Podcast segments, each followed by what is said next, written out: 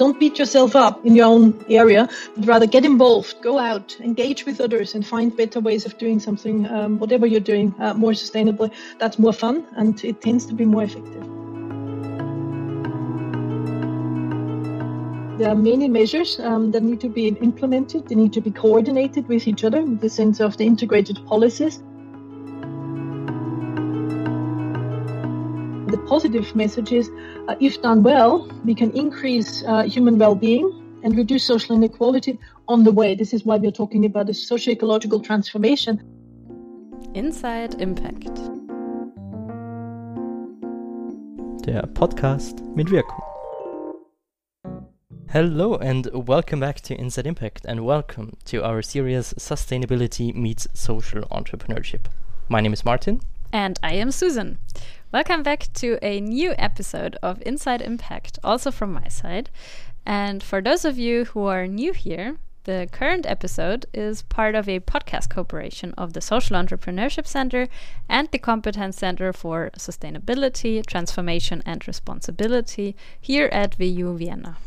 Exactly. And today we are providing you with a deep dive into the topic of sustainability. Sigrid Stagl is professor and head of the Department of Socioeconomics and founder of the Institute of Ecological Economics at WU Vienna. Her research interests are sustainable work and ecological macroeconomics, among others being the first person globally who completed a PhD program in ecological economics, she will introduce us to the term sustainability from an academic standpoint today.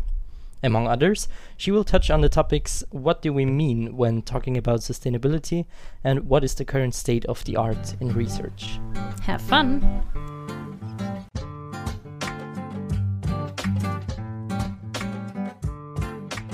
Hello, Sigrid. Uh, thanks for being here with us today. So, how are you today?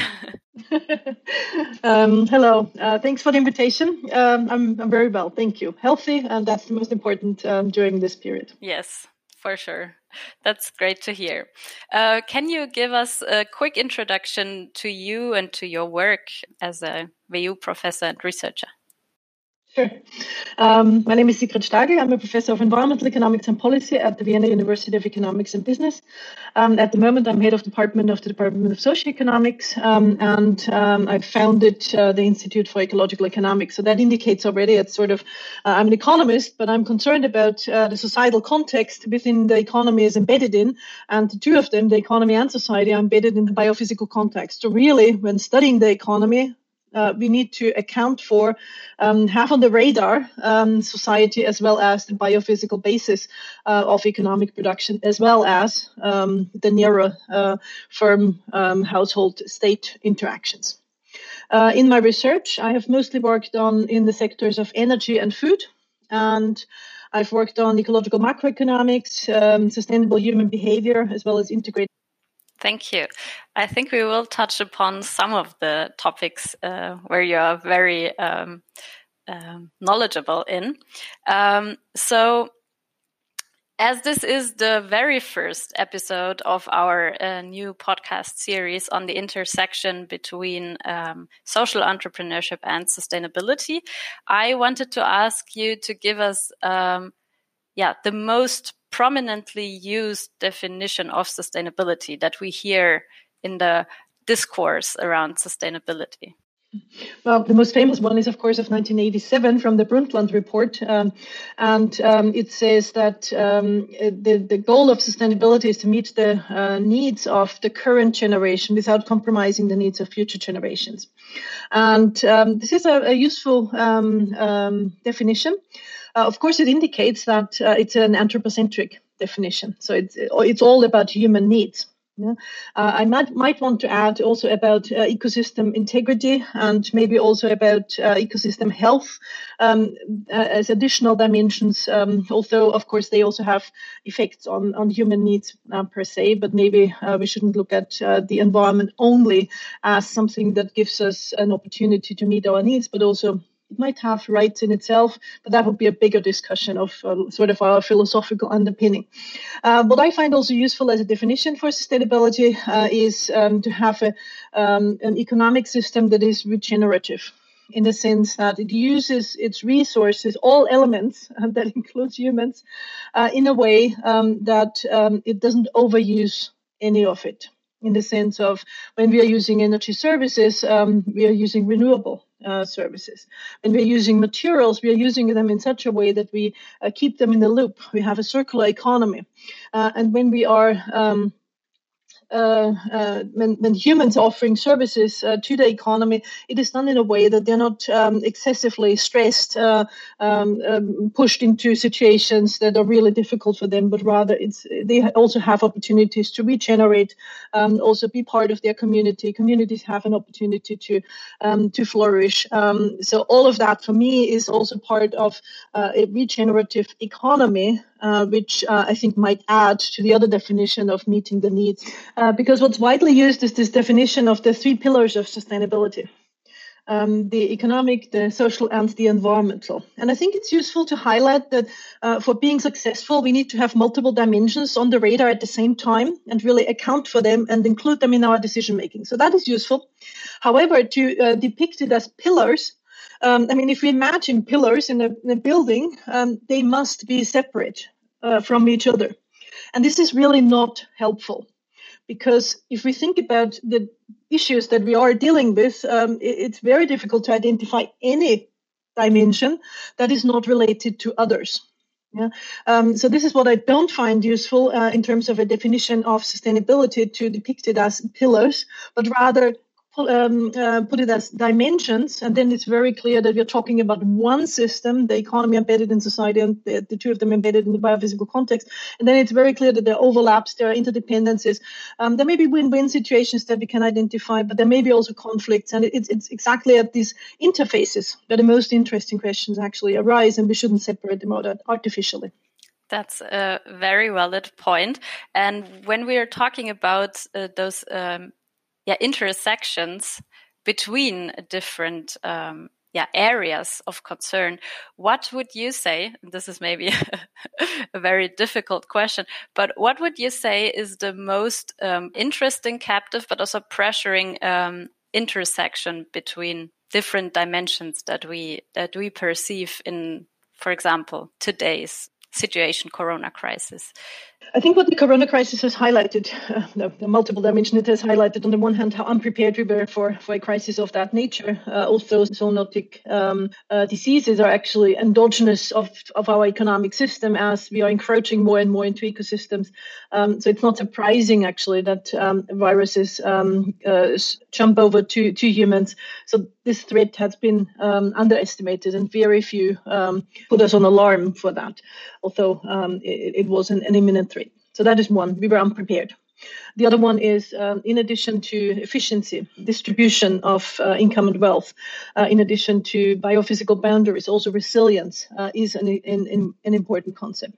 But the third one, and that may be the most interesting one, at least for me from a conceptual perspective, um, is that um, uh, it has highlighted the interlinkages between, for example, health and the environment, health and employment, um, and so on. Um, so this uh, indicates that uh, there are always, um, if we have one policy that, uh, for example, an economic policy uh, that one is pursuing, uh, it has repercussions, it has impact on other dimensions. And uh, to aim for harvesting the synergistic effects of that, the double dividends, the triple dividends, the positive co-benefits, as well as being aware of negative effects on other dimensions. Um, this is something that is under-researched, and uh, also policymakers don't have it as much on their radar as they should, because, well, we have the Ministry of Economic Affairs, then we have the Ministry of Social Affairs, we have the Ministry of Climate and the Environment, and so on. So the, again, these are pillars. Um, which of course have an impact on how policies are formulated. Um, so I think what we need in going forward is more integrated policies. Uh, policy proposals that, on the one hand, are aware of co-benefits, but also cost to other dimensions, um, and uh, harvest double dividends, triple dividends much more systematically um, because this is an, not just an, a more effective, but also a cheaper way um, of undertaking um, policies. Um, one example would be um, a lot of it has been documented that a lot of uh, climate policies have positive effects on employment. by using more local resources, for example, or using more regenerative resources or um, energy uh, services. Um, if done well, this can have a positive employment Also, climate policies has positive effects on um, local health yeah, um, and so on. Um, so um, to be aware of the multiple dimensions of policies um, and then aiming for integrated policies, I think this is something um, that, uh, on the one hand, should have been on the radar for much longer, but the coronavirus has highlighted it again that there is no such thing as, as a one-dimensional policy that we can pursue, that, but it always has uh, repercussions on the one side, I would uh, really like to hear your perspective on the Austrian situation, because I think uh, as you are uh, active and as a researcher in Austria, you might have a very um, insightful news and information for our audience as well on, um, yeah, how well is Austria doing in um, climate policies on one side, but also how maybe the um, business sector is uh, actually changing, transforming towards more sustainable um, business methods, and uh, yeah, how in general the ecological situation or socio-ecological situation is is developing. And on the other side, I would also look very much into the uh, personal individual uh, aspects of what you already also touched upon which is the behavioral aspects of change but this maybe we can we can first look at austria and then um, maybe go into to that a bit.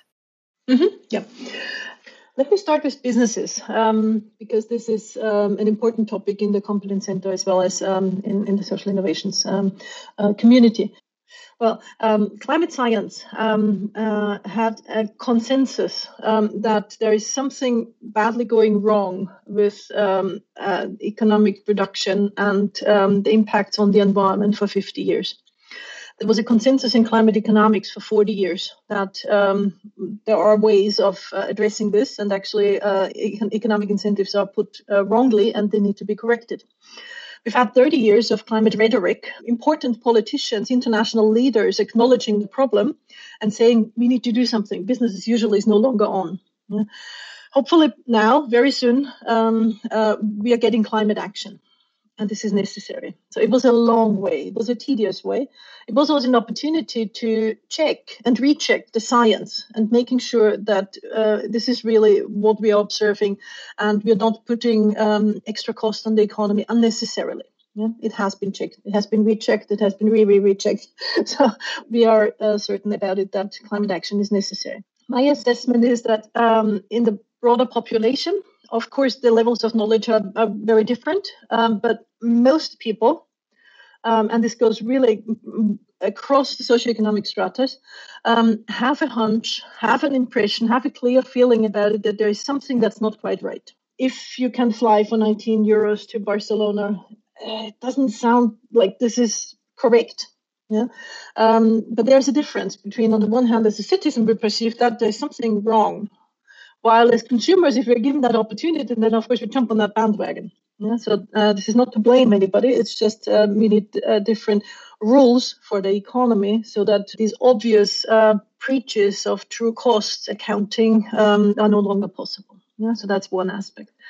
Um, so that's in the broader population. I think there's an acknowledgement, um, but what we don't have yet is um, a systematic assurance that um, more sustainable behaviors are possible so that everybody has an opportunity to choose uh, between a high carbon and a low carbon lifestyle. Yeah, that depends very much on where you live, uh, under what circumstances you live, and um, this needs to be changed. Yeah, um, because once everybody has a choice, um, then the prices don't bite so badly. Because if if I can't choose a, a low carbon lifestyle, but the high carbon lifestyle is expensive, well, I may want to choose the low carbon one. Yeah, but if I'm stuck in a situation where I don't have a choice, that is really problematic. The companies, um, of course, we need to differentiate. Um, uh, some companies uh, are in business because they want to produce sustainably. They are currently, with the current uh, economic regulations, being held back in their development. Yeah, so that's actually really unfair towards them. Mm. And we all have um, uh, ideas about very nice producers who are really treating their workers well and uh, uh, only using um, a regenerative natural resource base. Yeah, uh, we all have ideas uh, of them and and may want to uh, buy from them, but they are held back in the niche because it's only for those consumers who are willing to pay extra for that uh, uh, regenerative way of producing, and that's not right because they shouldn't be at a disadvantage. Um, then there is another group of, of uh, companies um, who will uh, need to transition. They will need to change their, what they're offering, for example, consultants. Um, uh, in, in, previous um, um, times, they were consulting um, uh, to make sure that the highest shareholder value is is secured. Of course, they brought in the idea of stakeholder value, and uh, over time, of course, by now they're fully geared up with ESGs and impact uh, investing and so on, and they're just changing their services. Yeah? So no bigger effect there, and they tend to be pioneers because because they want to sell their new services. And then in the producing sector, uh, we have um, companies that are also leading the way in the sense they know that there is change on the horizon, and therefore they have already innovated and uh, they want to uh, get um, a level playing field compared to their competitors. Um, so they welcome climate regulation and don't have any problem with uh, more stringent uh, environmental regulation. Okay. And then there are laggards. Then there are companies who either find it really difficult because their core business is unsustainable, or they don't tend to be the innovative uh, sections of, of their uh, respective industry. And um, if they haven't understood by now that change is on the horizon, uh, I think it's just they, will wait for the regulation to come in. Um, but then it might be more expensive for them because it's always better if you anticipate uh, when change is about to come and, and make the, the decisions um, uh, in good time. Yeah, so this is how I think that it's not um, a question of um, is more stringent climate regulation good for the economy. We can't say that because it's so differentiated. Then maybe about um, uh, government. Austria has, uh, for a while, maybe 20, 30 years, pride in saying that um, Austria is sort of a, um, a leader in an environmental policy. And this may not be when it comes to freshwater quality uh, assurance, um, and also in terms of recycling, we've been doing quite well. Yeah. But there are many other dimensions, to be honest, where we are not an environmental policy leader. For example, in using up uh, land, yeah, sealing land, um, or uh, giving subsidies to unsustainable uh, production or unsustainable practices. Yeah. And unfortunately, also in the area of climate policy, Austria has really been a laggard. When you compare uh, how uh, different companies, for example, in the European Union, have been able to reduce their emissions, um, Austria is really amongst the, the um, poorest achievers there. For example, Denmark, um, since 1990, has reduced their emissions by, I think, 34%. On average, the EU has uh, reduced their, emissions by 20%. Austria has stabilized the emissions. Of course, now this is um, meant to be changed. Yeah? The new uh, governments, I mean, it's still new because they uh, haven't been able to get into gears really because they were um, held back a bit with the corona crisis. Um, but uh, the uh, government, uh, current government agreement um, uh, says, of course, um, that they're planning to make Austria climate neutral, at least in net terms, um, by 2040. And this is right as we have heard from uh, the uh, German Constitutional Court, the goal of having decarbonization or um, um, climate neutralization um, by 2050 was considered as not enough, but rather putting too much burden on future generations, on the young people, and um, limiting the freedom of young people. So the German government needs to improve uh, their current climate uh, law. Um, fortunately, the Austrian government has been more stringent, has been um, uh, more forthcoming uh, already in putting the 2040 goal into the um, government agreement. Uh, but of course, now it's necessary to follow through with that. And 2040 is also a long way away, so it's important. What is the Austrian government doing by 2030? Well, there it will get a, a target, a goal uh, from the European uh, Union, because the European Parliament has, of course, agreed a reduction of um, 55% by 2030, which is eight and a half years. It's only eight and a half years, and the European Union has committed to reduce its emission by 55%. Yeah?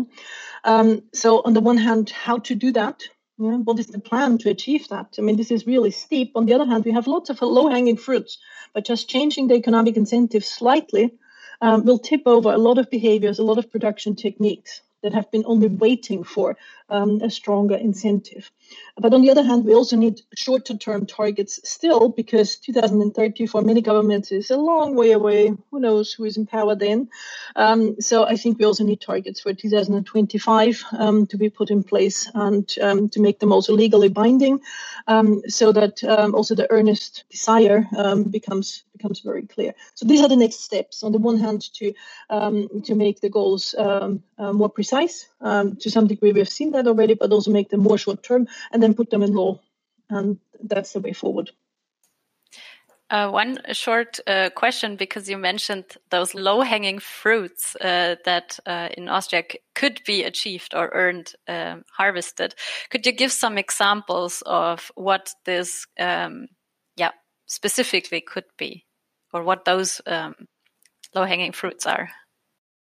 Uh, I'll mention three uh, from three different sectors, um, and this is in addition to industry action because uh, this is very specific to uh, production techniques, um, such as steel production, for example. I mean, we know that the Voest is already working on um, uh, carbon-free steel by, by using renewables um, that are generating hydrogen and thus producing um, uh, steel. There's a lot of extra renewable energy that we will need, but um, in general, this is this is the right way forward. So, three other sectors. On the one hand, the most obvious case is always the building sector um, by putting more insulation, um, uh, by putting um, PV panels on the roofs of, of buildings.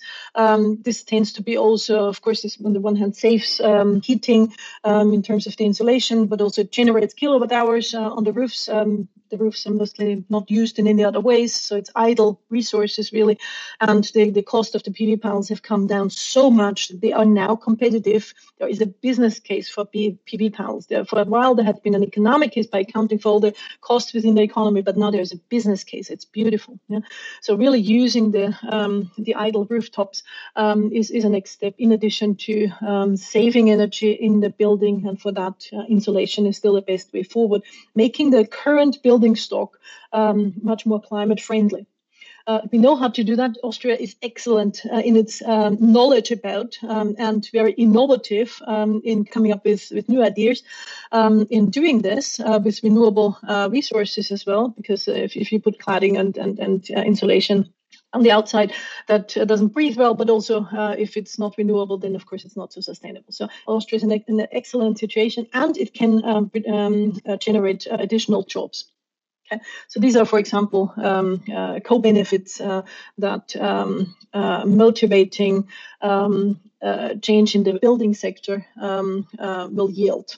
Yeah, so that's a low-hanging fruit um, because the uh, incentive that is required is not very strong. Yeah? So that's one. Um, in the transport sector, I think the the low-hanging fruits at the moment are in cities. Uh, for example, 90% of Viennese say that um, to live well in Vienna, you don't need a car. This, of course, doesn't mean that 90% of Viennese don't use cars. um, but uh, to make uh, to use uh, sort of uh, this understanding, this knowledge that well, don't really need a car, but it's too easy at the moment to drive into the city center. Um, so I think that uh, limiting access um, to city centers, uh, where there is excellent public transportation available, but also active modes of mobility, could substitute for uh, short trips and have the co-benefit of better health. For example, a um, um, Viennese um, general practitioner argued recently um, that uh, from a medical point of view, it might be useful to limit all car activity um, within the Wiener Gürtel because that would make people walk more, maybe cycle more, or use public transport. And uh, but especially the walking more would make them more healthy, yeah? and it's not expensive, and it would give a, a different impression of public space. Uh, and that is also important. So it's not only about climate action, um, it's about environmental conservation as well, the ecosystems, but it is also about well being and community building. Uh, this all is included in the thinking about sustainability. Um, so this is in in terms of um, of the mobility and uh, mobility in a, in a broader sense. Um, uh, of course, um, what's required is the true costing of um, of transport, um, so that the very cheap long distance transport, uh, which is at the moment uh, spinning uh, some of the uh, hyperactivity of globalization uh, for products um, that uh, are produced in an unsustainable way in another place um, far away and at the same time transported long distances um, that needs to change. We can't have that in the current mode. And also international shipping and international aviation needs to become part of the carbon accounting because at the moment um, um uh, climate gas accounting is, is inaccurate in that regard because often it's excluded because it's not accounted for any one particular country. Thank you very much for this uh, very good insights on the low hanging fruits that we actually could also uh, tackle on our own by, for example, not buying a car and use um, very many different uh, opportunities of transportation, modes of transportation that we actually have in Vienna. Um, so you already mentioned that um, the German um, court the highest court decided on uh, that the climate law is not um, sufficient uh, or not sufficiently supporting the younger generations in, in the combating uh, climate change. And um, last year, uh, at the beginning of the pandemic, you signed a letter to the Austrian government, which was then a very uh, new government as well, together with uh, NGOs and other um, researchers, where you proposed a certain set of measures to the Austrian government. So um, you also very actively uh, participated in, um, so to say, influencing or informing, um, yeah, the government uh, with your proposals. Um, what was, in your personal opinion, the most uh, striking um, policy recommendation that you made? And is there any that was already put in place? Or do you see something happening there? Um, I think the the first one um, has to be to get the prices right. And this is not because I think this is um, enough um, or that uh, this is not without problems, um, but it's it's like a hygiene factor. Uh, when living in a market um, economy and even maybe a market society, meaning where markets do play an important role in allocating resources, but also in allocating awards and so on. And if the price prices systematically send the wrong um, messages, of course we have a problem because systematically people make wrong decisions from an economic point of view, not from an individual point of view, not from a company perspective, but from an economic point of view. Systematically, we get the wrong decisions. Yeah?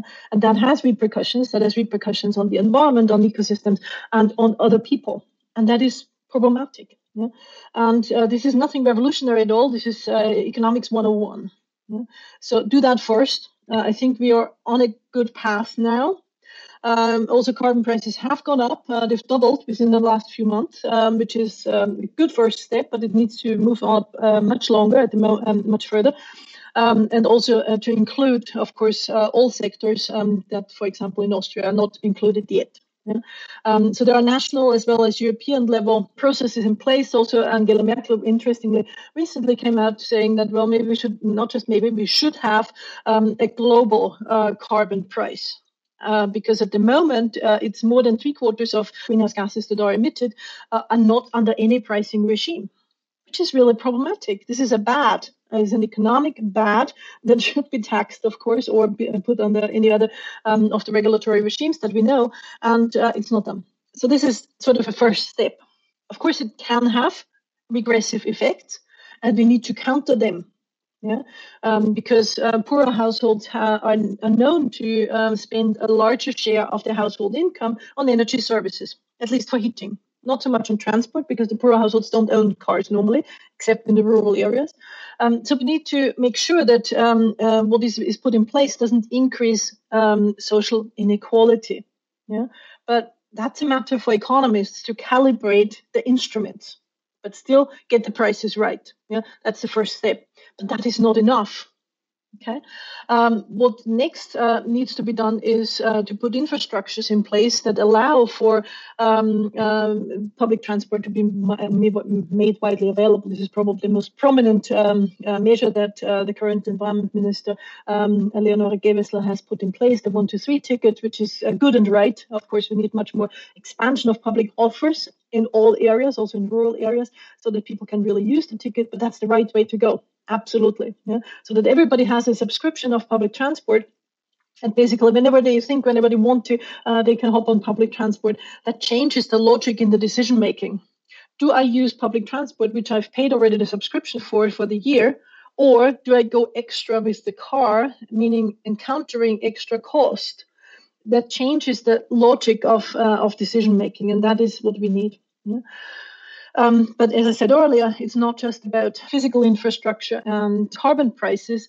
Um, it is also about um, an awareness um, of um, the possibilities of uh, um, innovation as well as new practices that may be good for us. Yeah, we started out with satisfying human needs, and uh, human needs are better satisfied in more equal societies. That is an empirical fact um, they are better satisfied in an, an, environment where there are public spaces that can be used.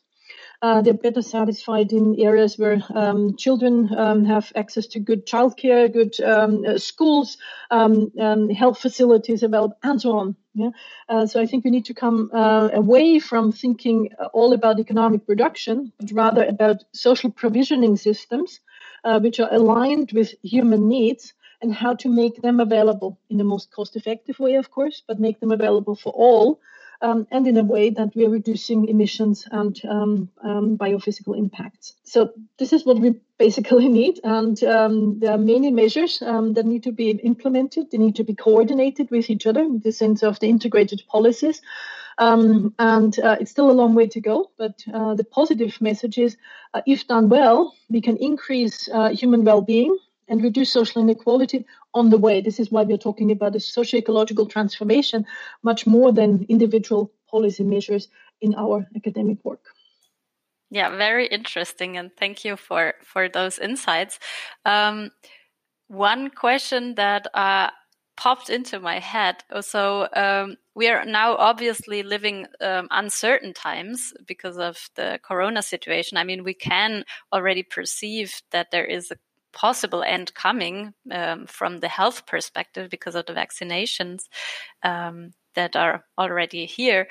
But for the economy, from an economic perspective, would you say that uh, actually this would be a very good moment to sort of use the restart button of the economic system and and really start to um, rethink um, and maybe yeah start to to go towards a transformation socio-ecological transformation. Yeah, uh, it's not just a, a, good opportunity. I mean, on the one hand, yes, let's hope that the vaccines are delivering, um, as it seems at the moment, uh, great protection for those who are immunized, and soon, um, at least in the rich countries, um, uh, the largest part of the populations uh, will be immunized. It's still a big challenge for poor countries, um, uh, hopefully to be tackled in the next few months. I think it's a humanitarian crisis, but it's a difficult situation, absolutely. Mm.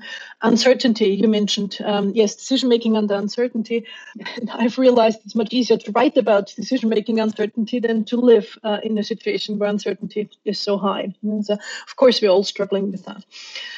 Uh, in economic terms, um, I think it's not just a, a good opportunity, but uh, it's absolutely necessary and it's legally required um, and also necessary from an economic point of view um, to uh, really instigate the socio-ecological transformation now.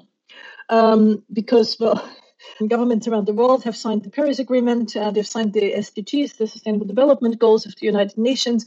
Um, uh, they have um, signed up for uh, the European Green Deal or um, the US version of the new Green Deal, um, and so on. So there are plans, there are strategies, there are policies uh, that have been announced uh, in part, they have been put into um, uh, law already.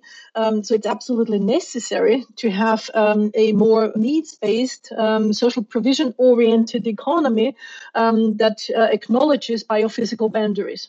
The rhetoric is there, the intentions are there What I'm concerned about is that too many of the measures are still geared up to um, um, maximize economic production. And uh, don't get me wrong, I have nothing against economic production, of course, that provides for our goods and services that we enjoy um, and need. But the problem is that um, until we have very stringent environmental and climate regulation, this economic production is still going to produce a lot of material use and, um, and need a lot of material and produce a lot of climate gases. And uh, I'm worried about this acceleration that um, will happen in the next few months, um, not because um, uh, it, it, allows people to go back to their jobs and secure their livelihoods. Of course, that's what I'm, um, I'm, happy about. Um, but we haven't seen uh, the necessary structural changes yet. The uh, signs are, are, mixed. The messages that we get from the policy circles uh, are very mixed. Yeah. On the one hand, big intentions, um, uh, yet um, the specific plans um, are still small, and uh, too much of the economy um, is uh, sort of going towards a direction of uh, let's go back to, to normal, what we had before But it had already been said that business as usual was not an option. Yeah, um, and of course, on the one hand, it's a good opportunity, a crisis to use a crisis where lots of things are in motion, uh, are changing already to motivate change. On the other hand, um, of course, a lot of um, businesses have used up their credit lines, they have used up their savings, and so on. Um, so they are stretched. Yet, in several sectors. For example, in the restaurant sector, hospitality sector, um, we see some uh, the most innovative uh, restaurants. For example, they've used the time to um, to change over. For example, to become a vegan restaurant. Because that is one area where um, there are low hanging fruits um, to reduce uh, emissions and land use uh, by moving uh, from meat oriented uh, diets and provisioning um, to plant based um, diets. And I've seen a lot of announcements from restaurants um, that it, when we're reopening, we will become uh, vegan restaurants, for example. And this is not an easy change because c- cooks are trained uh, in one particular way of cooking and they pride themselves. And um, often in the Austrian cuisine, still the, the, the meat is, is, sort of the centerpiece and, and the rest of it is garnish and, and decoration and, and um, well, yeah, useful, but um, that's not what they're proud of. Yeah, so it's it's much more than um, just a, a product that the cook's are offering. It's also what their what their identity is. And that also needs to change. Um, and all within a rather short period of time, um, minus 55% of emissions in eight and a half years, and completely decarbonizing within 18 and a half years. It's a stiff uh, challenge in front of us, um, but I think everyone can contribute. And uh, we're seeing a lot of levers that are already being moved. I think it's just we need to gear up, speed up a bit more, and um, really acknowledge that everyone needs to think through how can I reduce my 55% of emissions um, in uh, in the next eight and a half years. I would give the question back to you. what are you planning on doing uh, to reduce your 55% in the next uh, eight and a half years? Uh, it's of course the more you've tried in the past, the more difficult that is, really. so I live in a house that is um, super well insulated. We have PV panels on our roof, so we're lucky that uh, that was possible for us in economic terms. Um, so uh, for accounting purposes, the house is carbon neutral. Not in November, uh, but uh, over across the year. Yeah, um, so this will be difficult. I was born vegetarian, which is um, a strike of, of luck. Um, I grew up on a farm, and um, I always had a battle with with my family that I didn't want to eat the meat on Sunday. Um, so uh, that was easy for me as well. I love cheese though, so that is an area where I need to improve. Um, I have cut out on the milk and in coffee recently. Um, it's, it's, it tastes different, but it's it's something different, but it's good. Um, my coffee consumption is the next uh, one that is a low hanging fruit. And to have that, I think would would be it's definitely something I need to do. I didn't drink any coffee during pregnancy when I was breastfeeding my daughter, so I know it's possible, but in the daily routine, sometimes um, that um, goes under. And the next thing is, of course, transport. Uh, while I do cycle in Vienna, so that is straightforward. Um, but as an academic, uh, sometimes I do have the impression that I need to be somewhere where um, giving presentations, being part of an academic community, and to uh, be still more uh, stringent with myself of not um, doing international travel by airplane. Um, uh, three years ago, I traveled to a conference in Mexico. In hindsight, I probably wouldn't do that anymore because I didn't have time to stay, or it was just for three days, really, really squeezed into my uh, busy schedule. Ten thousand kilometers. I mean, this is ridiculous for um, a three-day event. On the other hand, it is an international community. Hopefully, now we'll do many more events, meetings, uh, engagements um, uh, via video conferencing. So this is a, a, big lever that I hope in my area, in my work area, that ideas can travel. But uh, the bodies of academics don't have to travel, at least through the air anymore. But um, when we can do it on the ground, for example, we can have local hubs for international conferences. We can still exchange and meet others, and um, but uh, longer distance we probably need to uh, exchange virtually rather than uh, physically. So these are sort of my plans. Oh, and my cat. My cat eats meat. I'm still struggling with that. on the one hand, animal rights, but at the same time, um, this is surely a contribution that my household is making to the greenhouse gas emissions. Thank you. That's very interesting. Even though I know that it's very hard to actually uh, change uh, cat food because they are not very good at being vegetarians. So uh, that's that's a difficult one, I would say. Um, but yeah. And also, I know what he does when he gets food that he doesn't like. Goes out and gets his own food. we may not want that. Yeah. so, yeah, this is hard nut to crack. I don't have an answer yet. What would you say would be, from a um, also macroeconomic perspective, uh, maybe the role of uh, social entrepreneurship or social businesses to a kind of uh, social ecological uh, transformation? And what maybe um, should new social entrepreneurs um, have in mind when they have their innovative idea? Mm -hmm.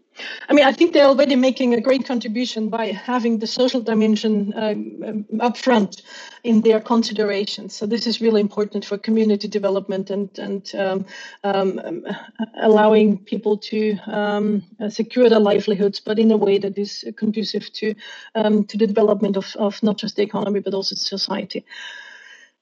The obvious point is um, to have the environmental dimension on the radar as well. It's, it's not uh, that we can afford um, to to leave that out uh, for the sake of um, of uh, accounting for the social dimension. For example, um, the older idea of qualitative growth was um, that well, we are just growing those sectors that are less um, material intense, less environmentally harmful, and um, uh, not growing the the brown sectors, but rather just the green sectors. Yeah? Um, there are two problems with that. On the one hand, uh, well, A, we need still the products that are currently produced in the brown sector, so we need to make all of them green, really. Um, uh, otherwise, uh, they may be uh, just relocated. That doesn't help because global emissions are mixing. It doesn't matter where they are rising. Um, then uh, also the uh, share of the brown sectors um, is not so big in the total economic production as we might think. Yeah? And services are not as green as we might think. So if we think about uh, care provision for an elderly person, my mother yeah, lives in the rural area in a in a village, um, and um, there are carers stopping by throughout the day to make sure that you take her medicine on time and the food is um, is is delivered and so on, which is all good and well. Of course, it allows me to uh, have a full time job and and my sister as well. Um, but at the same time, there are a lot a lot of trips involved. Um, there are uh, a lot of materials involved. Um, when I spent a, f- a few weeks there at the start when setting it up, I saw all the materials that are required but we need to become better in that.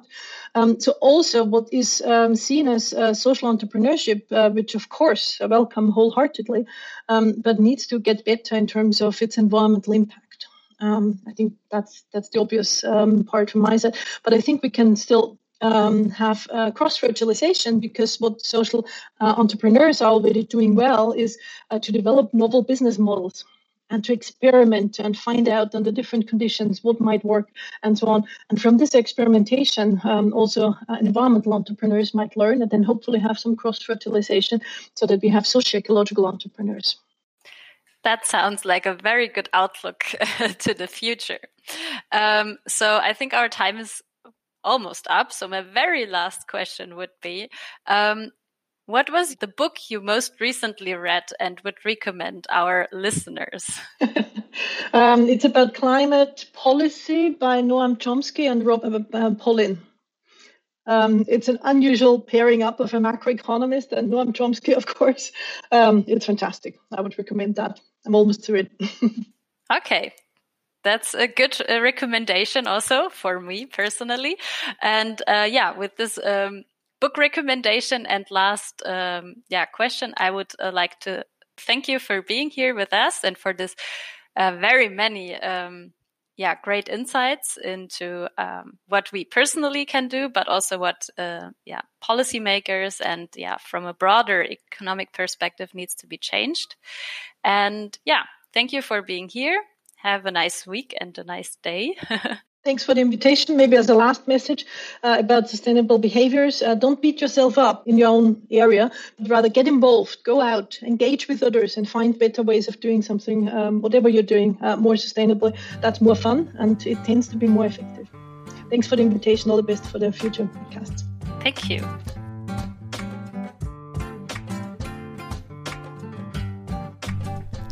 Once again, thank you to Professor Sigrid Stagl. As she mentioned, sustainability is a complex topic and is embedded in questions of justice. In addition, she argues sustainable development is only possible when the product's prices are adapted to their impact on people and the planet. This means calculating externalities and effects on the planet into the price of a product would be a large step in direction of a more sustainable future. In our next episode, we welcome two guests that can introduce us to the perspectives and opinions on sustainability from a business perspective. One of the two guests is Alpaslan Deliloglu, CEO and CSO of IKEA Austria. What that actually means, CSO, is something you can hear in the episode next to IKEA's take on sustainability and their new project at Wien Westbahnhof. Our second guest is Richard Auer-Welsbach, an organic farmer with a vision towards sustainable agriculture. Together, both will discuss similarities and differences in their approach towards sustainability.